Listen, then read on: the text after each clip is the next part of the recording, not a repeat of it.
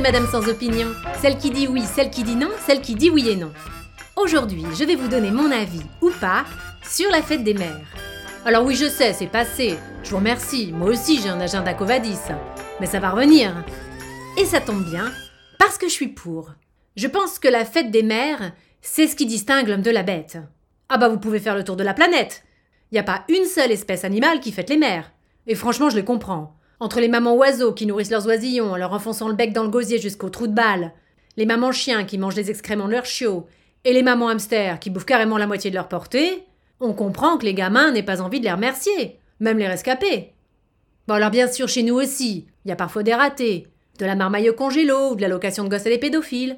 Mais quoi qu'on en dise, ça reste des cas isolés. Alors moi je dis oui, on peut fêter les mères humaines. J'ai pas dit les marées humaines, hein. J'ai dit les mères humaines, les mères hommes quoi. Enfin les femmes. Bon bref.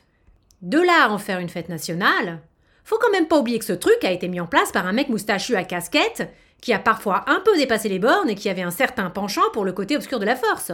Non, je ne veux pas parler de Freddie Mercury, mais du maréchal Pétain. Si aujourd'hui on se pointe chez sa mère tous les derniers dimanches du mois de mai, qui avec des chocolats Léonidas, qui avec un coffret senteur Roger Gallet, eh bien c'est grâce à un type qui a aboli les libertés fondamentales et instauré des lois antisémites pendant la guerre.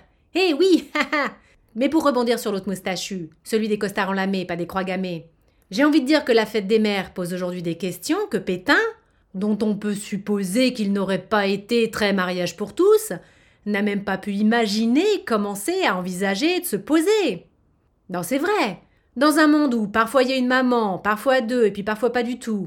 Parfois c'est papa et papa, parfois c'est maman qui est devenue papa, et puis parfois il y a bien un papa et une maman, au sens strict des jupes plissées serre-tête, mais malgré tout c'est maman qui joue le rôle de papa et inversement. Bah la fête des mères n'a pas de sens. Je ne sais pas, moi. C'est comme continuer à célébrer la fête de la saucisse de Saint-Geniès, alors qu'on sait très bien qu'on ne va pas y trouver, enfin plus y trouver que de la saucisse, mais aussi de la merguez, des grillades et des crêpes. Ou alors si, maintenons la fête des mères, mais faisons-la évoluer, pour être plus en phase avec notre société. Fusionnons-la avec la fête des pères. Et puis regroupons aussi ça avec la fête des grands-mères et des grands-pères tant qu'on y est. Au passage, ça facilitera la vie de ceux dont le grand-père est aussi le père. Et hop, tous dans le même sac.